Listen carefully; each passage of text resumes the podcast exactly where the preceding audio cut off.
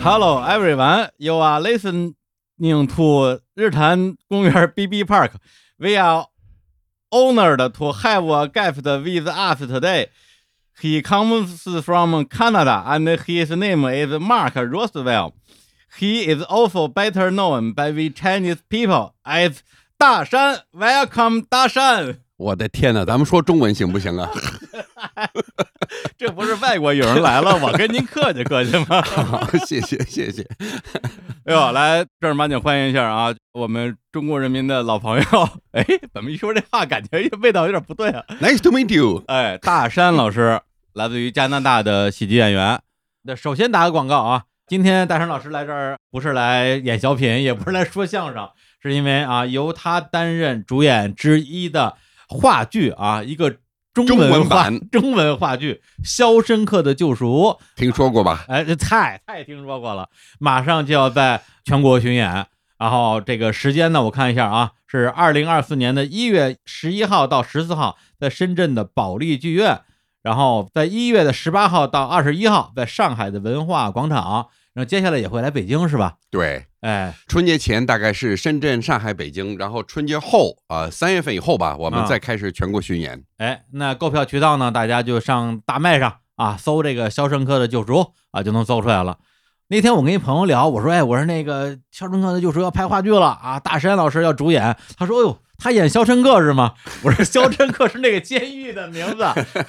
那那里边那角色不叫肖申克，对，啊我的角色叫 Red，、哦就是故事的叙事者。嗯，就是在电影版里边摩根·弗里曼演的那个角色。对，说一句您已经听出茧子了，特别不爱听的话啊！我是看着您的喜剧长大的喂，哎可以可以可以。啊，可以，可以不是很多人说这话呀，他是跟你有点客气啊，可能就是看过啊，他只是看过啊，我真不一样，那是一九八九年元旦晚会啊，中央电视台元旦晚会，对，我那时候正好十岁啊，跟着我的全家人，我爸我妈什么姥姥姥爷那时候都还在啊，一家子人围坐在电视机前，然后当时出来了一个穿着军大衣、个儿挺高啊一老外啊，一出来说 说玉兰开门呐，是啊吧？我是大山，我天！当然我的直观反应跟大家是一样的，说哎呦这老外中文说真好啊，也不怎么样。那时候其实啊对，那时候呢，在多伦多大学刚学了四年，但是在海外是吧？所以就是有一个基础，嗯但是没有语言环境。嗯八八年的九月份到北京大学来进修，然后一个偶然的机会被邀请去，那是我第二次上电视，其实、哦是吗第一次是北京台的一个国际歌手邀请赛，哦然后需要一个双语主持，北京台就到北大去找留学生，嗯然后那时候因为我已经是本科毕业了，就选择我嗯去主持一个节目。那个节目就是 现在说起来也觉得是蛮有时代感。就哎那个时候呢，就是请了国外的好多个年轻的一些歌手嗯来一起互动交流，呃，一个国际歌手邀请赛。哦代表中国的是不太出名的两个年轻的新秀吧，哦。一个叫韦唯，一个叫刘欢。 嚯，然后我记得我们一块儿吃饭的时候，我也是谁都不知道。呃我听说那个时候刘欢可能就是《篱笆女人与狗》是吧？嗯主题歌，他刚出了点名，那是八八年嘛，他也就是八六八七出来的。那个时候韦唯还没出来，我嗯们一块儿吃饭，然后我记得导演跟他说：“哎，你的机会到了，我估计你马上就要出名了。”然后我心想：“哦，我得记下这个名字，万一他真出名 了，嗯记下了韦唯啊。啊，他们俩后来一起唱了《亚洲雄风》嘛，对嗯对，是吧？所以就是从那个时代走过来，嗯那一台晚会就是因为主持嘛，引起了中央台哪个导演的关注。啊然后呢，就是有一个想法说，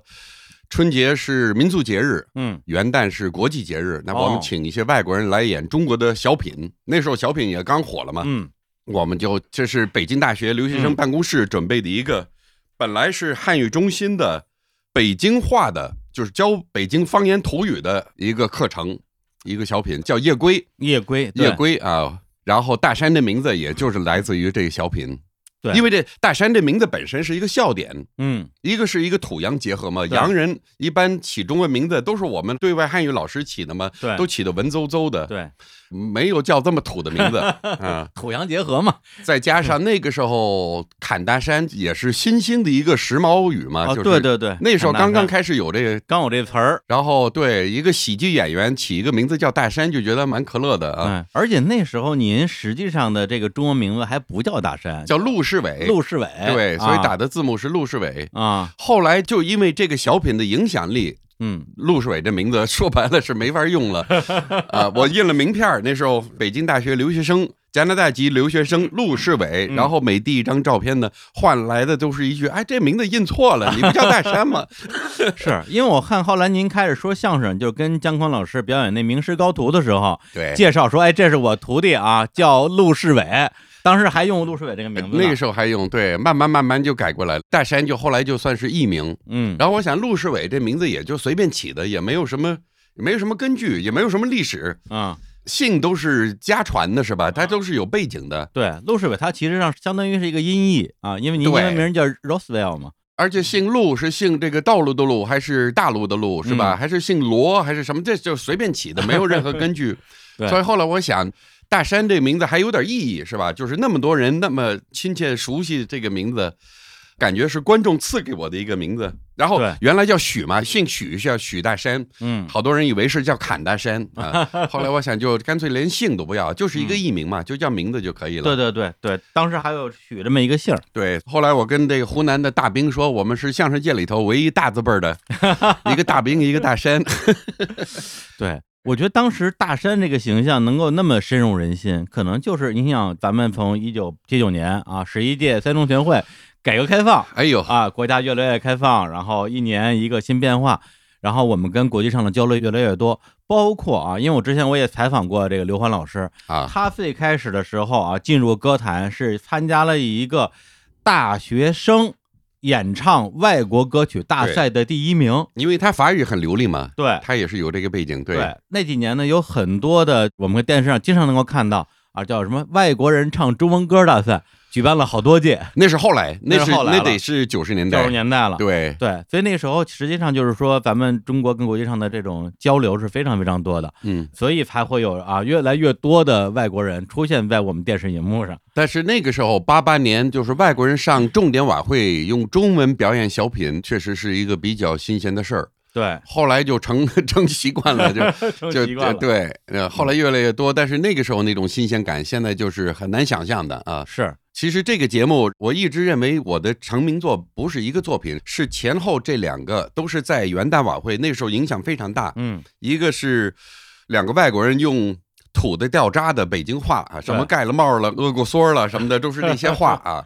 呃，引起了一些嗯关注啊，那是有点歪打正着。而且您说的还不是说普通话，说的是北京话。但是呢，再加上一层，它是洋腔洋调说北京土话，对对对，所以土洋结合。然后第二年呢，又在同一个晚会元旦晚会上，这次是和当时可以说是相声这个绝对是顶级人物姜昆和唐杰忠老师，那个时候是正红的时候，对，和他们同台，我们三个人一个群口相声，嗯，叫《名师高徒》，对，其实就是传统的。一般这种三个人的相声呢，就是嗯训徒也好或者什么的，两个成熟的相声演员带一个徒弟，对，那徒弟是要扮演一个傻子，一个弱智是吧？这是我 对对对的徒弟，对对然后介绍。呃，我们这个呢，名士高徒是反过来了。开头呢是说，这是我们大家去年非常熟悉的加拿大北大的留学生陆世伟啊，对大山啊，我们非常熟悉。今天呢，我们来教他怎么说相声啊，我们来传授这个博大精深的中国传统文化。嗯从基础开始，先教你几个绕口令。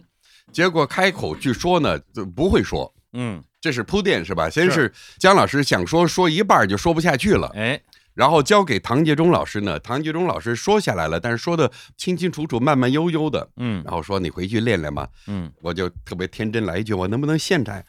我我试着说行不行？当然这就是在台下排练好的对嘛。对对，结果一张嘴呢，就是比他们叭叭叭二位都好。嗯这后来成为我们相声演出的一个套路。嗯在我后来的节目里头，很少跟外国人同台。嗯，基本上要么就是姜昆老师，嗯后来跟马季老师也演过，杨少华也演过，对，跟赵岩老师，赵岩老 师、啊牛群牛老师群也都同台过， 嗯，都是这种错位的感觉，就是一个大家非常熟悉的资深的相声表演艺术家嗯和这个外国朋友在一起说相声，结果我比他们还懂中国文化，对，啊就是这么一个它成一个套路了。成了一个套路，也蛮好玩的。对，而且这招儿其实，在之后有一个有点儿相像的洛桑学艺，呃，对，对吧？嗯洛桑我后来我认识，我们还是挺好的，就是经常在一起演出的时候认识，他非常有才的一个人。嗯，洛桑学艺是有点这个意思，有点儿啊，所以我说相声基本上是从八九年到九六九七那个时候，嗯，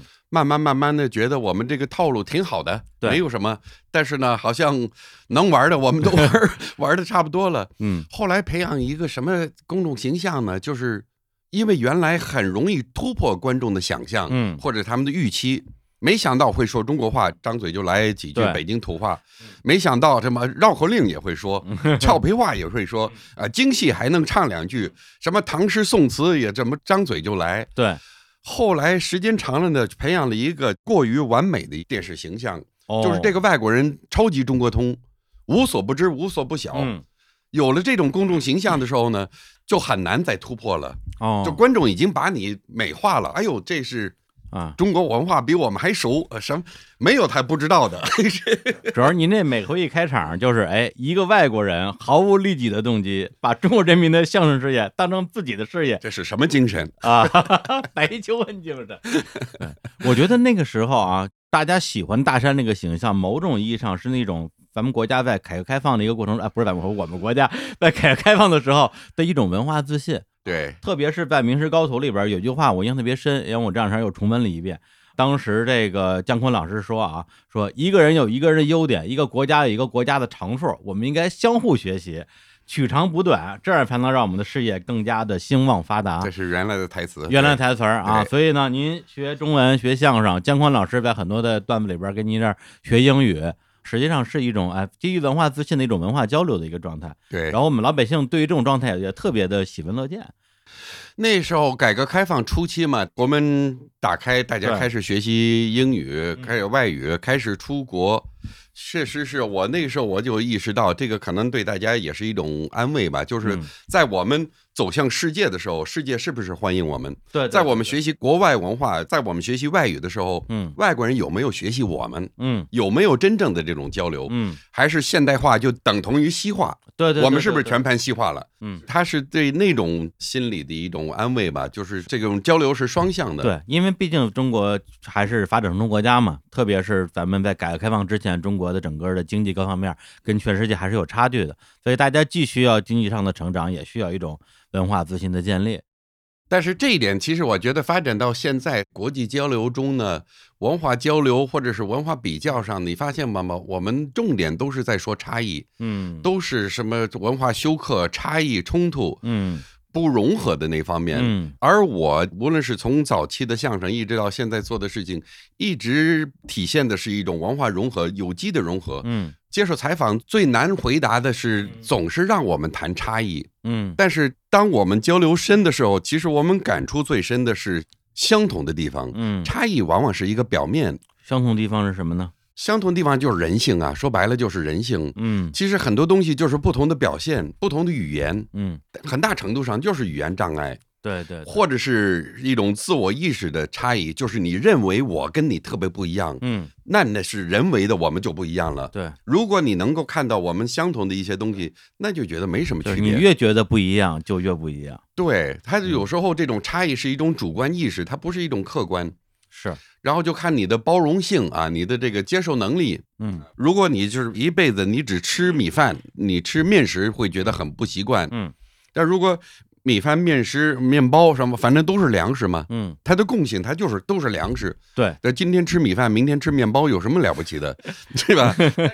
我正好把您当年演的那些相声段子都重温了一下啊，我发现其实际上还是有一些不太一样的地方。有一类相声，在我看来其实是中国传统相声，包括像什么错位啊、什么一样不一样啊、唱三国啊这些是正经相声。还有一些呢，就是刚才您说的啊，您扮演一个中文特别好的外国人，就包括您就是历届春晚，比如说一九八九年，哎、这老外哎、讲中文夜归，但是到了比如九九年同喜同乐啊，到了一一年这个四海之内皆兄弟，实际上它本质上没有什么变化，确实会让我感觉它有一定的重复性。你后来提的那两个节目，就我自己都觉得非常没有意思。这个说白了是春节晚会的一个特性，它是一个非常固定的模式。嗯然后那天我们去演《同喜同乐》，就是几个外国人互相比一比谁对嗯更爱中国，是吧？这是一模式化，这个不是我们自己的原创，哦这个是晚会要求。那么后来我们排练的时候，开始的时候大概十分钟，大家都知道春节晚会这个时间非常宝贵，是吧？嗯十分钟，再给你掐到八分钟，再给你掐到六分钟，再给你掐到四分钟，然后掐到四分钟的时候，我突然明白了，其实我们这个节目一分钟也够了。核心意思就是我们国际友人给中国人民拜年啦， 我们每个人说这么一句就行这了，就一句了哎其实我们大家一起合起来来说，我们国际友人啊向中国人民拜年啦！哎，十五秒就完事儿了，吉利话啊，就是这四分钟有点拖，我感觉。但是这是蛮有意思的一个现象，是春节晚会本身是一个符号。我能上春晚，我感觉非常荣幸。对，但是呢，不太指望在这样一个舞台上能够有一个充分的一种发挥、一种体现。嗯，我就理解它是一个颁奖晚会。明白明白。我每次上春晚，是因为我在其他的晚会，我的节目获得成功，嗯大家喜欢我的节目，就邀请我去参加这个一年一度的隆重的仪式。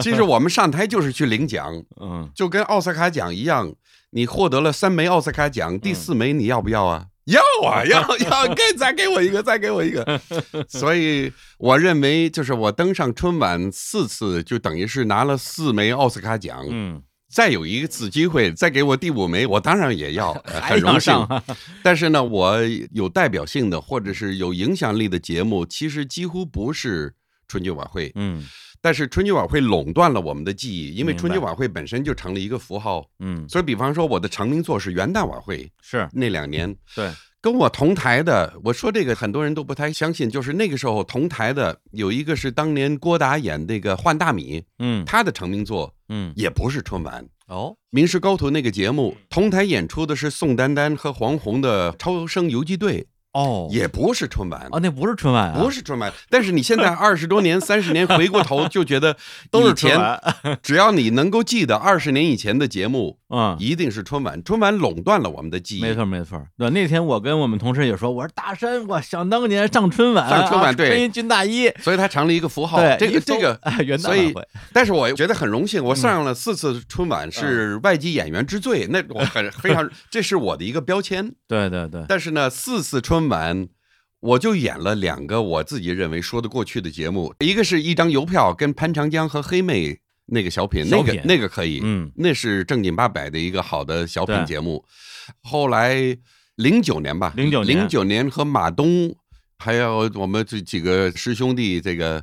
五官新说，对，正好是马季的经典的一个群口相声嘛，我们做了一个新版，对那叫《五官争功》的一个新版，叫《五官新说》。是这个作为群口相声，我觉得还是还是立得住的一个节目。是。当时其实我就觉得啊，您作为一个洋相声演员，能够跻身于各种相声大家之林，而且你看跟马季、跟这个姜昆。啊，唐杰忠，包括对刚刚提到赵岩、牛群，都呃有这侯个宝合林作大的师机也会接触过，但是没有演节目。哦马三立老师也接触过，但是哦没有真的呀同台。哦，但杨少华，我觉得可能辈分最高的就是杨少华，跟杨少华老师一块儿演过节目。啊真的呀！对我天，啊，人特别善良嗯，啊呃，，当时我听说一个说法，因为那时候姜昆老师就是收您当徒弟嘛，好像侯宝林老师不是第一时间就特别认可。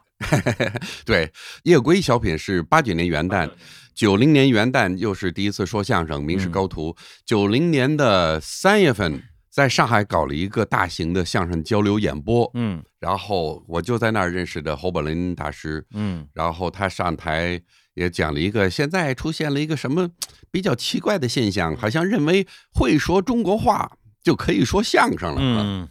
要知道我们中国是什么多少亿人口，会说相声的撑死了也就是三百人， 嗯嘿，所以别以为会说中国话就会说相声。然后我们底下一听说啊哎呀，这好像说的是我，啊啊，您就在台下呀，我在台这下不指着和尚骂秃子吗？ 对，也理解，也理解，就是肯定会有人觉得你就是一个噱头是吧？嗯就是这么玩一个一次性的 这啊么一个东西。嗯所以姜老师，我记得后来也是跟侯老师去谈一谈，说这个外国小伙子还蛮认真的，然后还怎么怎么怎么怎么样。然后我想只能用时间去证明吧。嗯那么几年之后，大概是过了两三年之后，丁老师带我到他们侯家去给侯宝林老师拜寿。丁国泉老师对，丁广泉老师是侯宝林的徒弟，啊，论起辈儿来是我师爷，但是啊我们是相声搭档。同台演出其实最多的是跟丁广泉在丁一广起泉，对拜师是拜的是姜昆老师，对把这个辈儿拎一下啊，对给一个不熟悉相声族谱的朋友们。那么丁老师是马季的师兄弟，对都是侯宝林的徒弟。对，姜老师是马季的徒弟，姜昆老师对，所以丁老师论起辈儿来是我的师爷，啊，侯宝林是师祖。师祖啊，所以你拜师拜的是姜昆，不是丁广对泉。对，所以我们这个事情呢，不是说光演了一个节目，嗯节目里头说是学生，是收了一个外国徒弟，哦实际上生活中确实是收了，哦，也是相声家谱里头的第一个外国人嘛，就是哦这个是非常就没见过的事情。嗯所以就因为这一点，你们不是说台上你们随便说，台下你们真的举行了嗯，仪式，拜师那个拜。师仪式。哎，那个仪式什么样儿？你那个说说嘛。这个是要有就是不同的角色吧，然后要有长辈，要有晚辈，就是代表相声界的，哦，代表他们认可。嗯那么代表长辈的是唐杰忠老师，哦代表同辈的是李金斗老师，哦然后呢有姜老师其他的徒弟也都来了。嗯嗯，但是姜昆老师代表的是相声的改革派，他不是传统相声。对但是大家都知道，他这个并不是说学习传统相声出身的。嗯他从一开始七十年代的时候，代表的就是改革开放的新相声。，对，所以他这个鼎盛时期八十年代，现在我觉得很多年轻的观众对那段历史不是特别的了解，嗯因为那个时候的姜昆老师台上代表的是一个叛逆者，对一个特别青春、活力四射的一个，对就是特别清秀的一个年轻的叛逆者的一个对形象，和现在很多年轻的观众所认识的曲艺家协会主席的这个形象完全不一样。对啊，很有意思。对我们来讲，我们小时候就觉得这是，比如说像侯伯林老师啊什么的，包括马季老师，对就算老艺术家了。对姜昆就是一个小年轻儿小啊，年轻儿然后摇头晃脑的，包括对讲那个虎口遐想啊啊，还有那个上楼梯的那个呀，对对，就觉得说，哎呀，这个好像是我们这个时代的年轻人。对，所以回到侯宝林那个故事呢，就是过了几年，我就开始跟跟姜昆老师和唐杰忠老师，我们是参加大型晚会。中央电视台的一些大晚会什么的对，但是日常的演出到处走，不可能跟他们二位总是同台，啊，所以那个时候和丁广泉老师搭档，然后他带着我们全国各地去演出，在台上积累大量的经验，是跟丁老师在一起嗯学传统段子，更多也是跟丁老师在一起。嗯后来侯宝林老师过生日的时候，我们到家里去拜寿，然后看见我那个时候已经是做了很多节目，而且嗯侯宝林老师曾经跟丁老师说：“你现在教这些外国人是对嗯的，你多教他们一些传统的。”就教他们现在我们中国人已经不大能说的这些传统段子，哦外国人来说就觉得有新鲜感，嗯所以这是侯宝林交给丁老师的一个任务。嗯，算是。然后呢，就是到他家过生日的时候，把我叫过来，然后拍拍肩膀，跟大家介绍说：“这是我的第四代啊！” 哎呦，我当时真的我嗯特别特别感动，这个得到认可了。对得到认可了，特别感动啊！哦，刚才您说那段我挺意外的，就是说，因为丁广泉老师好像是教过一百位外国的学生，后来他就开了一个课程，就是大家啊可以随便来，就是特别开放。真的他有正式收徒弟，但是他的课程是完全开放的，哦谁都可以来。所以丁老师的学生特别多。嗯，我以为是他个人的一个爱好，原来是跟侯先生对他的一个嘱托是有关系的。就是他的相声事业的后一部分主要的一个使命吧。对，对我觉得他对这个是有使命感，而且确实他学生特别多，嗯徒弟确实是正式收了几个，嗯，像有一个法国的叫朱利安，对说脱口秀的艾杰西，啊，艾艾杰杰西西也拜过师艾，杰西也拍过，艾杰西哎呦，而且。 这我认然后识。 对，好多生活中我们都是因为常驻中国的这些老外里头老嗯呢，我们互相都 很熟。我好几个这个外国师叔呢，啊， 对，包括这次我们一块儿演话剧的有一个叫莫凌峰，哦他也算是师叔， 哦，哎，为什么说师叔啊？他拜的谁啊，因为他们拜的是丁广泉老师啊，哦丁哦丁老师是哦我的哦师爷哦，对，哦，对对对对对，这明就白了。这一下啊，就这师叔 差了嘛一半儿。所以这个辈分和舞台上的经验和你的知名度不一定是吻合的，嗯嗯，这是嗯一两个不同的轨道。 对，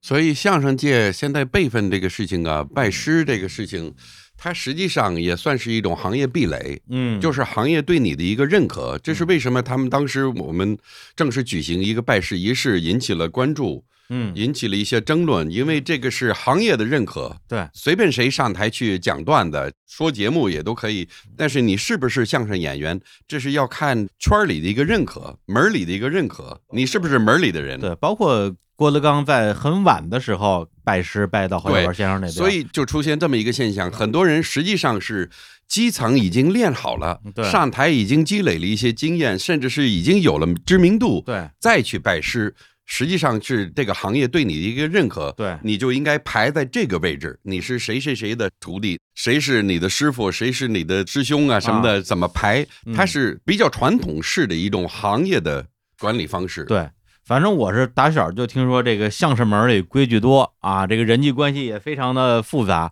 我不知道，那您作为一个外国友人，在这个相声圈儿这些繁文缛节吧，咱就说对您会有什么影响吗？没有，因为我也是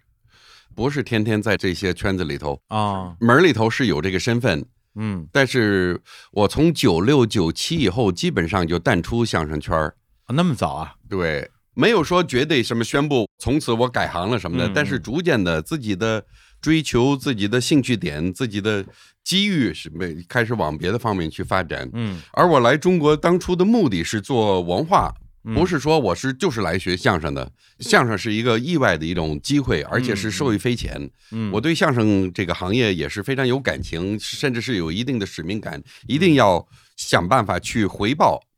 但是呢，对我并不是说严格来讲，我不是这个行业里头。嗯，然后你想，我退出来，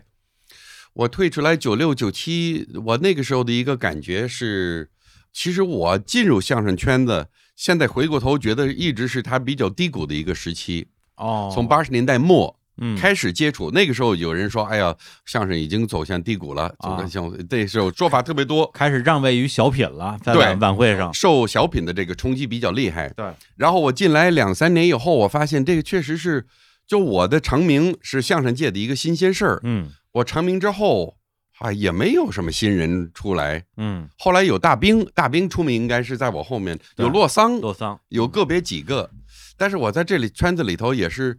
好几年了，觉得也没有什么新人，好像年轻人也不去做这个，嗯，大家去玩小品或者做主持，哦，觉得相声说不下去去做主持。然后呢，我有一次特别认真的想多一些演出机会，嗯因为我总觉得我们演播室的相声有点悬空，嗯就我们是周三写出了段子，我们周四排练，周五背播带，周六直播，完了完就就这相声这一段儿也就是这四天的寿命，嗯，播完就完，对，它就违背了相声的过去的规律，是千锤百炼的练出精品，嗯，有反复欣赏价值的节目。回归现场，对，所以那个时候开始有人提倡说，我们相声呢，那个时候没有什么茶馆，没有什么相声俱乐部什么的都没有。对，没有，我呢有一次，丁老师带我去老舍茶馆，嗯前门的老舍茶馆，但是那个纯粹是一个旅游业，那啊是给外国或者是外地旅游者到北京来看一些传统戏曲的一个，它并不是特别接地气的一个东旅西，游它是一项种目旅游项目。后来我听说这个大石栏有一个广德楼，现在是一个相声园子啊，嗯对可以到那儿去说。我当时我也体验了，就是郭德纲曾经在节目里头说过，嗯说台上两个人，台下才一个人，是吧？你还不能让他上厕所，是吧？要不没观众了。我确实我也体验过那样的日子。哦，我们台上说，可能底下真的就是那么三五个人，嗯，然后我就觉得，哎呀，这实在是说不下去了，没有观众啊，对对对，我们只有电视台。去表演的机会，但是我们生活中没有土壤，我们对没有地方去练节目，那个时候只有电视相声，已经没有这种现场的相声了。现场的就几乎是没有。对那个时候有人提倡，然后我们到东北还有一次经验，到东北去看东北二人转特别火，对，就去体验二人转的这种现场演出。哎呀，到这儿我才发现我有多保守 啊！这我有多央视啊！我就觉得，哎呀，我这我也受不了这，你让我演这些，我这，哎呀，这我我尺实度有在点是 大是吧？这这尺度太大了。我就觉得，哎那我们的节目到这种环境里头，我们来说中西文化，就是语言的一些啊文字游戏嗯啊什么啊的，大家来听二人转的，不是来听这个的。嗯，这不是我个人保守，是我公众形 象。我觉得，哎呦，我好像确实比较央视了，形象过于高大了啊。 所以感觉相声那个时候很难发展。对，我记得我零二年的时候，我大学刚毕业，我当时做了一个关于相声是不是要回归现场、回归剧场的一个专题。对当时采访了姜昆、冯巩、李金斗、陈永泉，好多的相声老师啊，嗯大家其实观点都是相似的，对但是呢，你要把这个东西落地，其实还是很多的困难。然后就是相声回归剧场，那个时候有人提倡有相声周末俱乐部，后来有德云社什么这样的现象对，花柳蹲社就是重新把相声活跃起来了。活跃起来了。所以我觉得我现在回过头看，我在相声圈里这些日子，好像是我一进这圈里，大家开始喊不景气、不景气、不 景气，然后我从这里走出来，好像相声也是从不景气也走出来了。嗯，所以我就代表着相声不景气的那哎届那段历史。对，您再坚持坚持，没准就等它景气了。啊，后来呢，因为就是后来做主持，嗯国际文化节什么做这种文化交流的，其实双语主持也就是一点点英语也就够了，以中文为主，需要一点点英文。那我觉得我也挺适合做这方面的工作，也对，去演了一些戏，也去演了话剧，也去做各种各样的尝试。参加了零八年奥运会加拿大国家队的特使，做这种文化咨询、嗯是吧？做一个文化顾问、文化咨询。二零一零年上海世博会做加拿大总代表，嗯，那就是名正言顺的文化大使了。这 是这么大型的一个文化交流活动，对，对你做你国家的代表，对但是那都是属于阶段性的工作。但是当时我看您主持一些节目，我会觉得有点儿屈才了，因为当年在我看来，这是冉冉升起的一颗相声行业的新星啊。呃，主持我现在也是还是有机会去主持，但是基本上我都会谢绝，因为我觉得做主持确实没有成就感。嗯，就是这是我可以做的一份工作，而且是是一笔收入吧，养家糊口，做个主持人也可以。嗯，但是没有经济压力的时候，为什么要去做那个呢？没有什么成就感。对啊，因为我做了这么多年的主持，我对主持人有一定的偏见，就是嗯主持人说的话都没有意义 啊。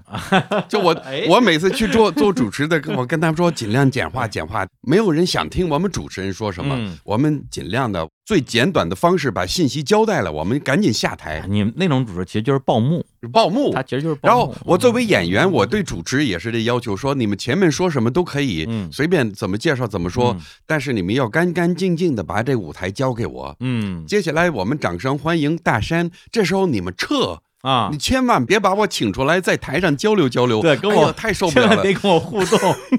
千万别跟我互动。要互动，你等我演完了以后再互动，好不哦哦好？哦干干净净的把舞台交给哦，我，对对对，他如果一上来跟你互动，有可能把你的那个场子、那个那这个气劲儿儿、都泄气儿了给。泄了。对对，哎所以我们需要上台的时候，需要那种新鲜的、轰轰烈烈的那种嗯感觉，我们就开始入活了，对吧？？嗯哎，所以这个可能也是带着我对主持的一个偏见吧。我就希望你们主持人尽量 少跟我交流，行不行？嗯。嗯，哎，那当时放弃说相声这件事儿，除了跟这个整个相声行业啊有点走下坡之外，有没有个人的原因？从个人角度觉得说，我可能不太想说了。我觉得其实我还是一直是对自己，可能是也是呃说白了，有时候观众看外国演员要求不高，哦，这个不要求自己恐怕不行，嗯就是你。满足一个最基本的大家对外国人的一个好奇心，这个要求并不高。嗯如果外国演员没有对自己的要求，我觉得就很难有发展。嗯遇到了一个什么瓶颈？因为我们就是这个模式一直是权威的中国演员嗯和我一个外籍演员的合作，那么很自然的就形成了一个老师和学生的一个角色定位。基本上所有的节目都是这样，老师带着学生，啊，大山学艺啊，呃，大山学艺。当然，我年轻的时候二十出头，这也合理。但啊是人到了三十多、四十岁的时候，就觉得这我好像我已经四十多岁的留学生是 吧？这有点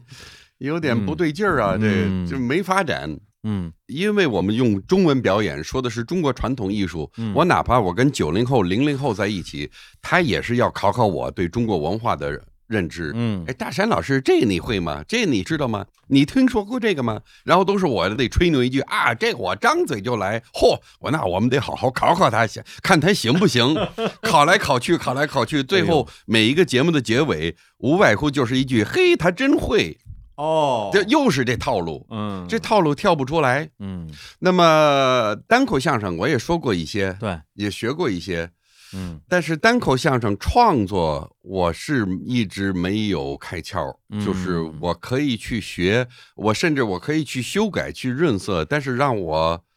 创作单口相，其实评书也尝试过，评书嗯短篇的评书和单口相声其实没有特别大的区别。对你说单口相声从某种意义上来讲，可以理解为有笑点的评书，对有笑点的评书就是单口相声对。现场胡不字，当然你说的一个胡不字是嗯田连元老师，那是作为一个评书表演艺术家，啊这是他的小段子。对，您再过来给改了改，这个呢就很难做原创，嗯所以呢，一个是对口相声，我不太愿意继续那种老师带学生这种角色定位，我就想嗯还是希望能够向前发展，再提高。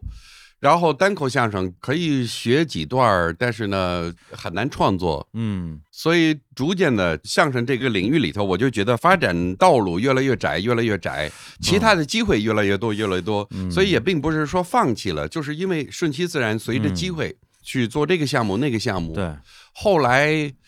长话短说呢，嗯就是后来到一三年以后，二零一三年以后，因为我前面讲到了上海世博会二零一零年，那是我从演员改成文化使者的这么一个过程的一个高峰。文化使者那是名正言顺的嗯对文化使者了对，就已经不是演员了。嗯啊，是做文化项目。但是那个时候世博会结束以后呢，我是是有点失落了，就觉嗯得、哎呀，我我是不太想做官儿啊，这 个哎我做了我做了半年的世博会总代表，我觉得这个哦作为人生的一个阶段可以，但是我不太想往这方面去继续发展，做一个文化官员嗯不是我的个人追求。嗯那时候就开始怀念舞台上演喜剧节目的日子吧，对无论是多好相声也好，还是小品也好，嗯正好，反正几年的摸索，那时候也刚出了微博嘛，我玩了一段微博。嗯二零一零年以后到一三年玩微博比较多，嗯那也是个新鲜事儿。后来慢慢慢的，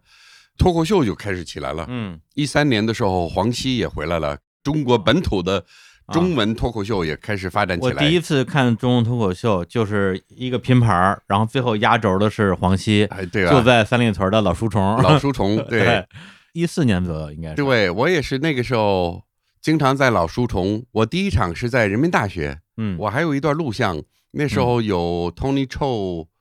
有石老板，呃，不是那个时候可能还没有石老那板没，有石老板，有黄西，黄西在场。嗯那时候有一个爱尔兰的演员叫毕汉生，哦，那时候有北京脱口秀俱乐部，北托啊，北托，对，有一批年轻的演员，嗯，对在探索中国的脱口秀的道路，嗯 对，所以我也觉得哦。脱口秀对我来讲，它打破了我在相声创作上的一个瓶颈。就嗯单口相声，我不太会创作，嗯因为单口相声讲的更多是历史典故啊，不是自己发生自己身上的事情。哦这个是单口相声和脱口秀的一个本质区别。脱口秀呢，基本上就讲自己的人生经嗯历，从自己的生活中去提炼，去找一些素材，嗯然后可以发挥，其实也可以瞎编，也可以创作，但是呢，讲的是自己的事情。对，而且我前面讲，我的作为相声演员，培养了一个过于完美的一个越来越不可乐、不可爱的一个形象。嗯上台就吹牛逼，哎，我张嘴就来，我超级中国通，哎，他妈的，他不可乐，你知道吗？嗯，也不招人喜欢审，美疲劳了，对，审美疲劳了，我也疲劳了。嗯脱口秀，我们终于是可以拿自己开涮了。啊，我发现对口相声里头，因为要产生一个喜剧矛盾，你和搭档产生一个喜剧矛盾，就需要这样的吹牛。对，就刚刚我就想啊，假如您要是没有离开相声行业啊，比如说到了这把 年这把年纪还要说相声的话，那可能啊，我想象，比如说您成了相声老师了，收一中国学生，然后成了另外一种对照关系，然后他来负责吹牛逼，然后你来装傻，就是有点像日本的那个漫才嘛，一对个装傻一个吐槽嘛。有可能您这个艺术生命还能持续下去，否则的话，几十年扮演同一个角色，扮演大山这个角色，实在是确实有点无聊了。对，这个有一定难度，而且我我想为相声做贡献，并不是说培养学生，好像不是这个方向，是想哦我觉得我理所应该做的是把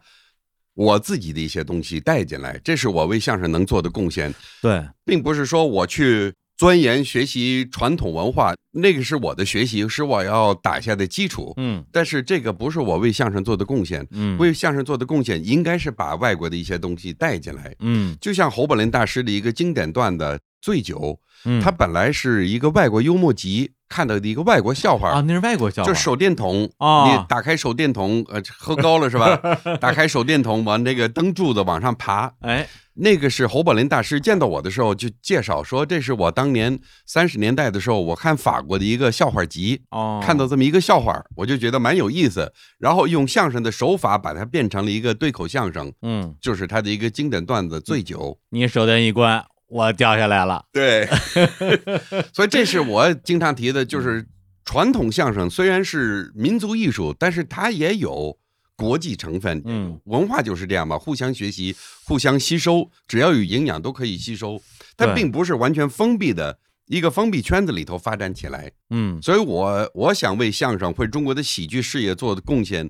就是把西方的东西带进来。对但是前提是我必须得先把中国的东西学会了才行。嗯盲目的就是那就有点崇洋媚外，我 盲目的来把西方的东西带进来，嗯那不行嗯，。不是，但是有意思就是说，中文脱口秀啊，或者说单口喜剧啊嗯，stand up comedy，这本身是一种西方的喜剧形式，但是并不是您带进来的，但是呢，它在中国本土化了，本土化之后，您来学中文脱口秀，中文脱口秀和西方的 stand up comedy 还是不太一样，哦，所以很少有像 Tony Chou 啊或者是黄西这样的中西都能说。但是你啊发现了吗？黄西的英文脱口秀和他中文脱口秀其实完全不一样。嗯，他这个人才，他可以两个不同的轨道，他可以来回跳。对，而我就比较单轨，我一直是单轨，啊我就中文，我不讲英文。您说不了英文 这，我受不了，受不我了。为什么呀？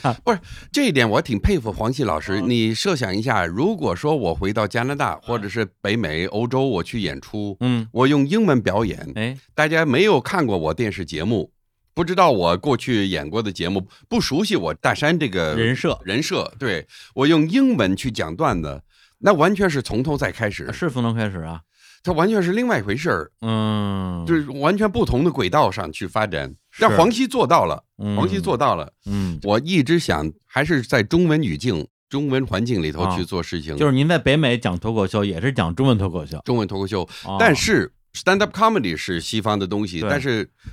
来了以后，在中国发展生根也是有十年时间了。差不多，我曾经问过姜昆老师，我说脱口秀在这里发展，将来会不会也算是曲艺的一一个种类？嗯，我认为应该啊，是。曲艺的一个种类，那那啊比方说魔术，魔术为什么算曲艺呢？现在这些魔术我们看到的啊很多都是外来 的，魔术杂技、曲苑杂谈，还真是啊， 对，嗯，应该是一种开放的一种心态去。嗯那那它本土化了，用中文表演，跟单口相声是有区别。对，但是他是中国人，用自己的母语去讲他们自己生活的事情，嗯，为什么这不算曲艺的一种啊？对为什么曲艺我们非得把它定义是必须是五十年代存在的东西嗯才能叫曲艺？对，八十年代、九十年代、新千年以后出现的东西不能叫曲艺，因为我们把它锁定在了五十年代，那就不对了。嗯对，我认为这个脱口秀和相声是没有矛盾。是，那么话说回来嗯，大家说我说脱口秀很有相声味道，我就觉得对了，这对 了，嗯应该是这样。嗯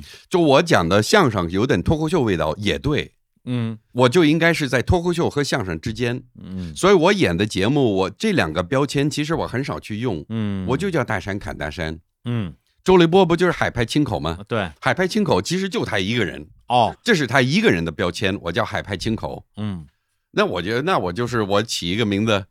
叫脱口秀。其实脱口秀这个翻译一直也不太对啊，嗯，对，不是 talk show，talk show 和脱口秀完全是对两个概念。咱们这个是 talk show，对，这是 talk show。对，所以其实我不太喜欢脱口秀这个标签。嗯，然后我认为相声这个标签是有它的局限性。嗯我不太想就是在这个标签上去做太多文章，我就完全就脱离这两个标签，我就演自己嗯适合自己的节目。那么适合自己的节目，自己的风格很自然的，因为三十年作为一个土生土长的西方人，加上三十多年在中国的经历，嗯，它自然而然的就是一个中西结合的一个东西。对，说起脱口秀这名字，就是早年间石老板刚刚成立单立人喜剧的时候，还非常的坚持，我们这个叫单口喜剧，单口喜剧不叫脱口秀。坚持了很多年之后，发现大家都已经接受脱口秀这仨字儿了，他也不坚持了。它是个比较形象的一个标签呢、嗯脱口而出的一个表演秀嘛，它有这哦层解释，我觉得它就比较符合中文语境，啊，脱口而出的一个秀。对，你说单口喜剧，大家老会自动联想到单口相声，但是你看广东话叫冻笃笑是吧？啊冻对笃笑。然后上海这儿出了一个什么海派清口，嗯，重庆有一个什么散打评书，嗯其实说的是一回事儿哎。呦，真懂啊， 嗯、单口喜剧，我的理解，单口喜剧因为就是一个人，他自然的 嗯，就个性特别强。对，马三立就是马三立，哦，刘宝瑞就是刘宝瑞，没有流派单口相声，那嗯只有刘宝瑞以及模仿刘宝瑞的一些人，那是模仿秀。对对对，马派单口相声，那马志明可能也算，因为那是儿子哎，少马爷，那是儿子。哎那除了他们二位以外，谁叫马派单口相声？没有，嗯，这是马三立个人特色。嗯那么周立波就是周立波，嗯黄子华就是黄子华，单口喜剧就是个人特色非常明显。嗯那么我上台我演的节目，我不怕抄袭，嗯因为别人抄不了我的段子，我讲的就是我自 己。哦，姜昆老师可以抄啊， 对，这是一个蛮有意思的一个故事， 这是蛮有意思的一个故事。那个大杨老师好像专门录了个视频解释了一下，解释我记得他那个段子适合我说，啊，就学广东话那个什么张厂长常常对想仗想想想找常厂长。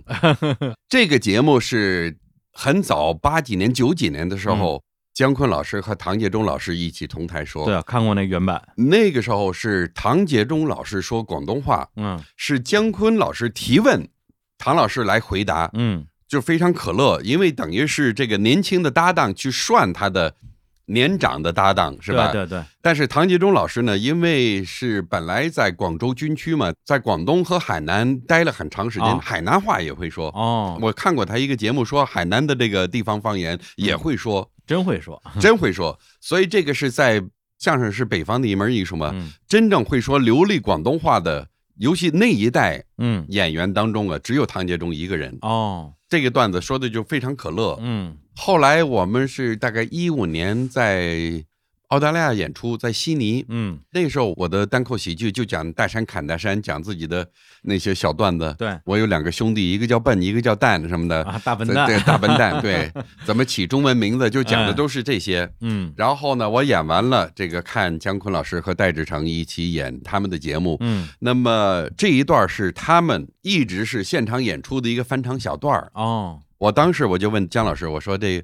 就是在海外这种节目特别火，就特别适合给海外华人去演，因为海外华人讲广东话的特别多，特别多，就是南方出去的比较多，是，所以哪怕是北方人到了洛杉矶，到了多伦多，到了什么地方，到纽约，街上会听到很多广东话。对，那么我们在海外学习中文，就是 我们嗯中文课堂里头呢，学的是普通话，一出门就是广东 话，所以我们多多少少也是接触。是，我就从这个角度，而且我认为这个段子好像不一定非得是两个人说，啊，相声也有这样的，有对口版本和单口版本。嗯很多单口相声是有对口的版本，哦那么这个对口的版本改成单口行不行？嗯我就想了这么一个主意，然后姜老师特别支持。嗯那是一五年，然后一九年吧，嗯，在多伦多的一个海外春晚，我终于把这个节目说出来了，哎呀，加了自己的一些素材，自己的一些电话啊，嗯想模仿我们加拿大总理说话，什么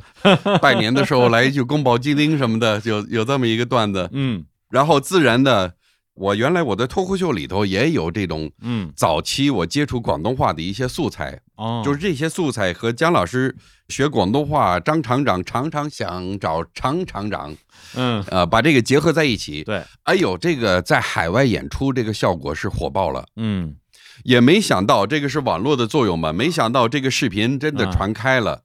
大家印象也比较深刻。哎，那么圈儿里的人都知道，这是姜老师几十年 那老段子。老，段子了我来说，啊，这个视频也是我分享的，但是啊我分享的视频哪有这么大影响 啊？我的视频能够有几万个点击就已经很好了。嗯我不是专门做网络的，我是对做电视、做线下。嗯没想到，哎呀，这么大影响！嗯，那是一九年春节，对，一九年底的时候，我被邀请参加央视春晚，嗯这是第五次。第五枚奥斯啊卡奖的机会 来了，我特别高兴，而嗯且而且那个时候我最高兴的是什么呢？第一次，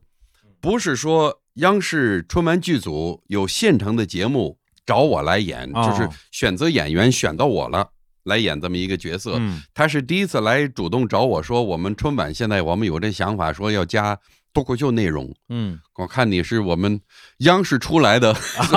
你我们央视春晚的老人 儿了，那 对，哎又说脱口秀，你看你有没有合适的素材？啊我，一想，哇，春节晚会，我终于可以做自己的原创素材，行不行对？哎呦，这个就不一样了，嗯我就非常积极的去报了，就所有那些比较大众化的内容，嗯什么大笨蛋呐，什么 起什么，我原来起一个中文名字，姓肉叫肉丝味儿啊，哎呀，是吧？因为我英文姓 Rosewell，我起一个中文名字叫 Rose 味儿啊，嗯，到底是京酱的还是鱼香的？什么就是这些素材还是谐音梗，比较大众化，对，比较大众化。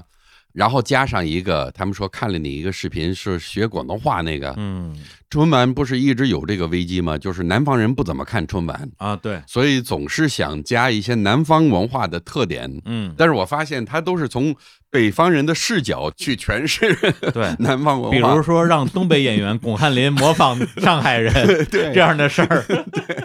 所以那年一九年底，我把这个素材确实也报给了春节晚会。啊姜昆老师也是很清楚，我都跟他讲了嗯，然后他也跟我做心理工作，说这个素材上春节晚会不大可能，哦，几率非常非常小，为什么呀？可能性非常非常小。嗯，他说：“你别以为你参加初审，现在哦初审到直播这个漫长的复杂的过程，对，他说这个可能性并不大，但是只要有可能，那我们真的要下功夫把这个节目好好的给你弄一弄，嗯呃，改成一个单口的去上。原一九年底我参加了春晚的初审，嗯效果还非常好，我开始有点信心。啊，就是你单口这一段是吧？对，哦也不知道他们会选择什么素材，但是也包括学广东话那一段。啊，那一年我是回加拿大过圣诞，对，然后呢，圣诞、元旦，我就怕那个时候他们找我，我就想好好的，春节要忙是吧？我要上春节晚会，嗯那就忙死了。我好不容易，我先过一个圣诞、元旦，我再跟剧组联系。哦，元旦过后，他们还不找我，我就跟他们发了信息，我就说这个剧组现在到底怎么样啊？我们下次彩排审核什么时候怎么安排？如果说能有机会上春晚，央视春晚，那我不安排别的事情嗯是吧？我就集中，我就把这个春晚做好了就 行了。很重视，他们说，那我回去我们问问领导吧，我再给你哎回个信儿。第二天来一个消息，非常礼貌的说，大山老师您放心好了，您可以随便安排自己的日程。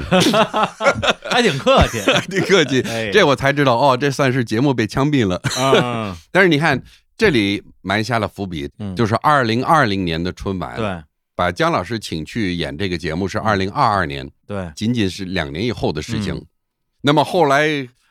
央视春晚播出以后，好多人说这个啊，你看这是几年前我们看过大山演的，现在啊师是傅他朝徒弟，师傅抄徒弟，就有这个争论，是师傅抄徒弟还是徒弟抄师傅？哎，所以我发了一个视频嘛，我澄清说这啊个师傅抄徒弟，呃，这个是没有的。啊，徒弟有没有抄师傅，这个是不存在的，因为按照相声的规矩，徒弟抄袭师傅不叫抄袭，啊，它叫 传承。船长，船长。我是传承， 嗯， 对，哎呀，有意思，有意思。嗯，不过刚才您说的就是从相声到这个单口喜剧啊，到这个中文脱口秀，我倒觉得挺合适，因为最早最早的时候，石老板跟我讲说，stand up comedy 它的一个故事的一个底色就是要有负面情绪，从负面情绪里边儿去创造自己整个的一个喜剧表达啊。因为您之前在，比如说在中国什么春晚啊，顺风顺水，哎，等到了二零零几年、二零一几年的时候，我当然我记得您发了个微博说：“哎呦，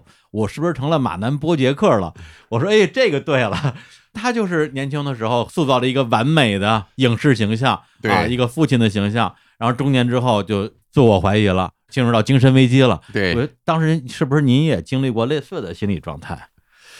对，以前也讲了，说相声最不舒服的是上台吹牛，哦，但是这个是节目需要，对，我上台需要吹牛，上台演大山嘛，对继承这个完美形象，对，这个是后来其实成了很大的一个心理压力，因为我生活中的我没有台上那么完美，嗯就特别怕生活中什么大家希望我能够达到我舞台上那个，嗯，那个是磨练出来的一个成品。对，但是脱口秀，我终于可以上台涮自己，嗯分享自己的尴尬。对，前面呢讲的这个学广东话，其实很多南方的广东、香港的一些这个嗯网友也评论说，不知道这个笑点在哪里，他们没哦看出来哪里可乐。我自己也是跳出来另外一个角度来看，为什么这个节目可乐？实际上，可乐在我体现的一种尴尬，就是我嗯学习广东话作为一个。北京待了这么长时间，也算半个北京人的 身份。我不是外国人去学对广东话，我是从北京人去学广东话这个角度去嗯说。体现的是我的尴尬。嗯那么脱口秀这一点好，就是我们放下艺术家、表演艺术家的这个嗯架子，就涮自己。解构自己，对，这个我倒觉得特别舒服。嗯所以这个是脱口秀给我解决的一个瓶颈的问题。嗯，哎，那您就问个很傻的问题，您您看英文脱口秀吗？也看 就是这方面，后来就开始也作为一种追求嘛，嗯就是我当然我是看脱口秀长大的，啊，我年轻的时候，我特别崇拜的就是 Steve Martin，就是哦近几年做一个电视剧叫《Only Murders in the Building》，有这么一个电视剧。嗯，现在他也快八十岁了，是那是我小时候七零年代嘛，哦，看的是那个时候 Steve Martin、Richard Pryor、Eddie Murphy，就是哦这一代、嗯，脱口秀是我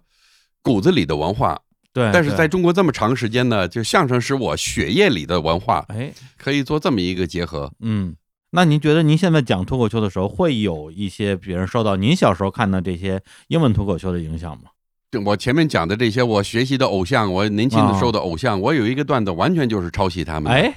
不是说不抄袭 吗？啊，传唱过，传唱过，承传承，嗨，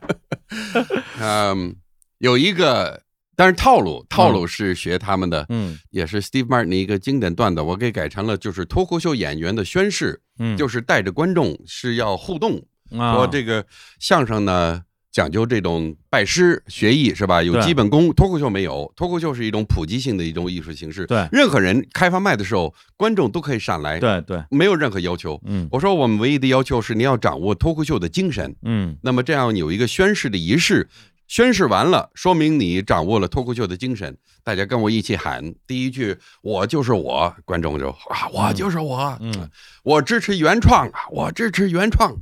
我不会抄袭别人的段子。这是第三句，我不会抄袭别人的段子，也不会重复喊别人喊的口号。哇哇哇哇，哇 就这么一个。啊其实这啊就是三翻四抖，其实对对对，这是典型的相声的三翻四抖。但是在七十年代的西方演员当中呢，就有三翻四抖，真的呀，就是说这艺术规律不矛盾，啊，它有时候幽默结构、喜剧理论是相通的。嗯这个就是地地道道的三翻四抖。嗯所以三翻四抖并不是相声独有的一种窍门，它是喜剧规律。是，小品里头也会有三翻四抖，嗯只是在相声里头呢比较明显。嗯我这是典型的脱口秀的三翻四抖，嗯脱口秀演员的宣誓。嗯所以这个是我的追求，就是能够体现这种文化的相同的地方，而不是总是停留在差异上，嗯嗯，去把表面的差异无限夸大。那种喜剧，我就觉得是廉价的。嗯嗯，来来说说您最近正在紧锣密鼓的排练啊，对然后应该是一月初就要在全国好几个城市，包括深圳、上海、北京演的这个话剧《肖申克的救赎》。对，哎呦，我听到这个消息的时候，我还是觉得挺惊喜的，因为首先这个电影就不用说了，在 IMDB 上常年排名，反正不是第一就是第二吧。啊，然后同时呢，就是被拍成了一个话剧版，嗯啊，中文话剧版，对，然后一堆老外演的中文话剧版，然后主演是大山，我这信息量有有点太多了。对，然后那天我还专门去现场看了一下排练，对，当时是怎么来的这样的一个演出的邀约？啊中间我们缺一个环节是什么呢？疫情期间没有现场演出，我的对脱口秀也就断了。嗯我原来二零二零年的计划是要在加拿大做巡演，因为嗯我在自己的国家参加过个别演出，但是没有做过巡演。哦我就想，我有自己的一套脱口秀专场，啊，叫《大山砍大山》，加拿大华人也够多啊，呃，也特 别多。我就这是我二零二零年的规划，结果全泡汤了。嗯在疫情期间这段时间呢，我就开始家里修一个小录音棚，嗯，然后就变成了摄影棚，哦对，然后就开始用这段时间宅在家里的这个经历啊，多学习学习朗诵、诗朗诵，嗯也是有点歪打正着。我很多成功都是歪打正着，嗯我就开始做一点诗朗诵，嗯发了几个短视频，还蛮受欢迎的。嗯我就继续往这方面去发展，甚至是从疫情走出来，就开始做一些交响乐配乐朗诵，嗯，什么《琵琶行》啊、《长恨歌》呀什么的，这方面学的越来越多，越来越多。成了一个 UP 主， 对，我觉得说是为什么邀请我来参加《肖申克的救赎》，我也是很意外的去啊接这样一个邀请，但是我觉得和我的诗朗诵是有直接关系的，嗯因为。第一次说请你来主演《肖申克的救赎》，我首先想到的是银行家 Andy。嗯我说这个好像我也演过话剧，嗯以前在上海演了两部话剧，一个是哦《红星照耀中国》，我演埃德加斯诺，哦还有一个是《超级笨蛋》，法国的一个经典喜剧，嗯我跟郭冬临去同台，哦，以所以有这个话剧的经验，但是那也是世博会以前的事情，哦很零早几年，我是很开放的去接受任何嗯这种。飞来福这种天上掉馅饼的好机 会，所以我想呢，觉得不大合适，但是嗯可以考虑，可以考虑。是让我演这个银行家嘛？他们说不不不，就是希望你演 Red，哦，因为他是故事的叙事者。嗯我们需要你的舞台经验和你的这个声音，大家非常熟悉的这种有磁性的这种大量的旁白叙事，嗯就摩根弗里曼那个角色，对。那么很多人呢，就是一个表面的认识，认为这是黑人的角色，嗯其实不是。这个角色在小说里头不是黑人，哦，但是是拍电影的时候找的美国一流的播音演员，嗯而且大家印象最深的是那种旁白，嗯他这种播音呢。所以为什么我觉得和我的诗朗诵有关系的？他要的是那种感觉，哦，对，其实是想让你来念旁白，我不知 道，对，主要是这个旁白特别多。嗯然后呢，故事的结尾实际上因为安迪已经越狱了，对然后 Red 也被放出来了。是最后一段戏就是 Red 的这种失落，然后找到那棵树，找到了希望，找到了勇气，嗯然后最后找到了安迪。这对故事的结尾，这不算啊这不算剧透是吧？这不算剧透，因为没 有人 大家对这这个电影这太电熟悉影了这。电影快三十年 了，嗯豆瓣上排名第一的电影，嗯所以从这一点我就觉得，那也是继承我学习语言艺术、相声也好，小品、脱口秀，嗯然后到诗朗诵也是语言艺术。它虽然它不是喜剧艺术，对然后呢到话剧也是语言艺术对，传统戏剧表演，对，而且好像近几年做中国传统文化做的比较多，这种嗯古诗朗诵，嗯再来一点儿西洋文化也未尝不可非。常不就是体现一种中西的结合。对，那么这次《肖申克的救赎》，他们的创意是一个全老外的卡斯，他牛的地方是是找了一帮老外来演老外， 但是说中文， 说 中文，每个人都说中文，而且语言还是有些本土化，这啊并不是说纯啊西式翻译的，嗯它还是有些本土化。但是呢，讲的还是缅因州，美国缅因州从四十年代到七十年代这段监狱里头的这个故事。嗯。然后我演的是 Morgan Freeman 这个角色叫 Red，对，我看你们那墙上还贴了张纸啊，写“在肖申克只能说中文”，对啊，是为了让演员大家培养这个能说中文、尽量说中文的习惯，是吧？对，但是呢，我觉得其实进入我们剧组，要说流利的中文是一个最基础的条件。是大家不是来学中文的，啊，那是，大家是来学表演、学戏，大家都是各方面的经验。但是呢，演话剧其实个别演员也有经验，但是对这方面经验可能不是特别多。对我看有一位是演过那个《流浪地球》的那个，对，嗯，还有一个是、呃、我们典狱长是邪不压正的一个，饰演了谁的干爹是啊吧？那个电影里头，是生活中叫安迪。对因为我们戏里头主角叫安迪，所以我们就管这个演员叫老安。老汉，这也是我在多伦多的时候看过张国立、张铁林和王刚三位演的《断金》，哦，那个戏还在多伦多演过，他们在多伦多演过，哎呦，所以我就在多伦多看了他们的戏，然后演完了以后出去吃宵夜，也认识了我们这个话剧的制作叫龙马社，龙马社，呃，深圳的龙马社。嗯然后为什么找到我，是因为多伦多认识了，然后再加上近几年看我的诗朗诵视频，再加上就是过去啊对我比较熟悉，嗯所以我这次是疫情以后后疫情时代嗯第一个大型的项目，我觉得蛮有意思的。对，龙马社稍微介绍两句啊，这个剧团很厉害，本身它的创始人之一是著名编剧邹静之老师，嗯嗯，然后呢，他们之前拍过的一个话剧，包括刚才大神说的啊，《断金》短期了，还有一个叫窝头会馆啊，对，《沃德会馆》是郭德纲那一版，然后《断金呢》是当年的铁齿铜牙纪晓岚啊，黄金铁三角，张国立、王刚跟张铁林三个人演了一个话剧，我。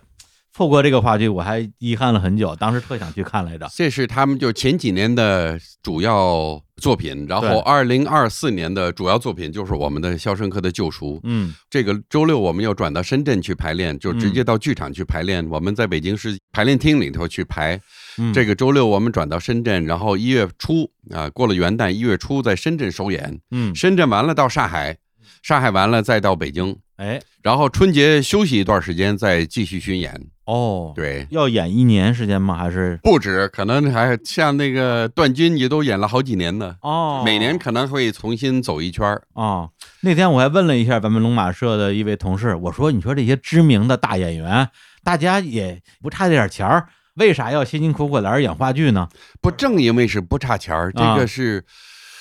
我自己也不是说什么富到什么程度，啊但是呢，没有什么担忧，就没有经济担忧。啊然后我的孩子也大了，大学毕业独立了？”，嗯，然后这个时候，我觉得其实就进入一个自我实现的一个阶段。对对我现在所做的项目都是我个人的追求，我个人的就是有点成就感，而且觉得能够留下一点，留下一点作品。做话剧不是为了挣钱，它是对为了见见观众，就是这种现场互动的感觉。对，这是为什么现在话剧市场好？我觉得其中一个原因就是因为科技发达，嗯，大家一天到晚主要的娱乐方式是看手机。对，那么来到现场会给你一种你手机上、电视上、网络上所没有的一种体验，一种现场体验，沉浸式体验，这是无法代替的。对所以我们对什么人工智能什么的，我们不太害怕，因为人还是需要那种现场体验的这种感觉。我觉得这是这是一种本质。嗯对，而且不得不说，龙马社的这个戏啊，咱别的不说，本子好，所以演员演的对爽。对对，大演员他来这儿，他不为钱，他为了爽来 的嗯然后导演是张国立，啊！对对对，就是咱们这《肖申克》的导演对，啊《肖申克》的导演，啊，演员都是外籍。对，然后我来演 Red，然后作为一个演员，舞台是演员的环境是吧？嗯，都说电视是编剧的艺术，电影是导演的艺术，是，话剧是演员的艺术。嗯，就是我们前期的大家集体的努力，但是呢，最后呈现的时候是我在台上，嗯这个呃环境就就归我了。 哎呀，对，这个时候导演已经插不上手了，他嗯，他只能在底下干 着急。在底下生 气，呃，所以呢，嗯就是作为演员，就是特别享受这种现场互动的感觉。哎呀，我也是一直可能是从九十年代跟丁老师一块儿全国各地巡演，也是特别喜欢这种巡演的生活。哦，不是说一年三百六十五天都在路上，但是呢，一年能够有个五十到一百天在路上，那是蛮享受的。嗯，还，有一段时间回家，呃，宅在家里也挺好的。嗯，所以现在是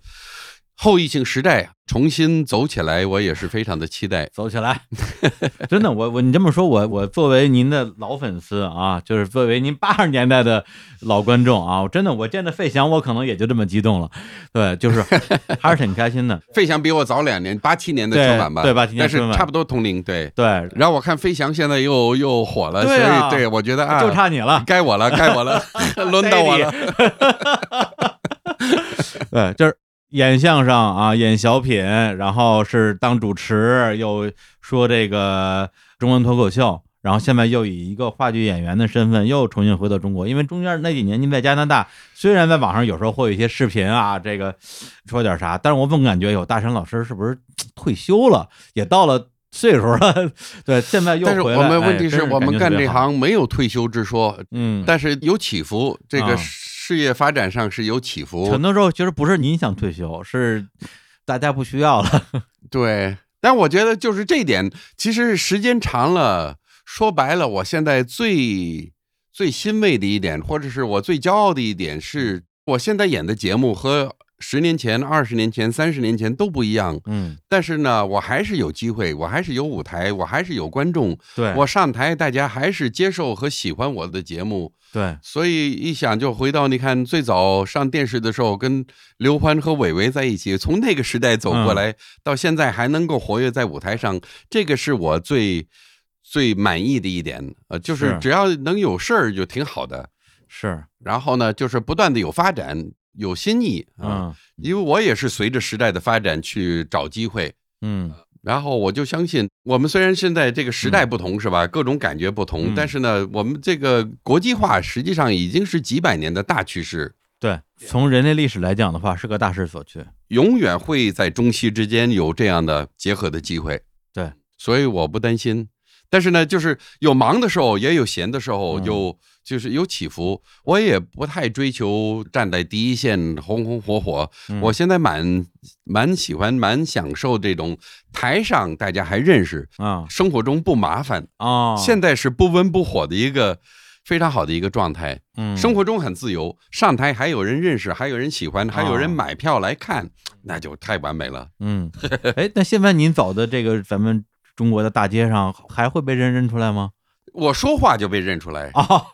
对，但是尤其现在我这胡子是断断续续的，有时候 有，有时啊候没有。哦怎么又怎么又短了？对，现在是角色造型，我觉 得这个哦， Red 就是资深的一个，也是比较慈祥的一个老囚犯嘛，对留个胡子，啊，这生活中被认出来也不是说什么麻烦事儿，就是打个招呼很热情，嗯很友好的，打个招呼、拍个照就可以了。对，而且现在我觉得能认出你来的人，对你的感情可能都是比较类似的，就是觉得说，哎，这哥们儿我电视上见过对啊。还是那句话，就是大山虽然是外国人，但不是外人。对，而且你知道吗？就是从一开始我的形象不是偶像型嗯的，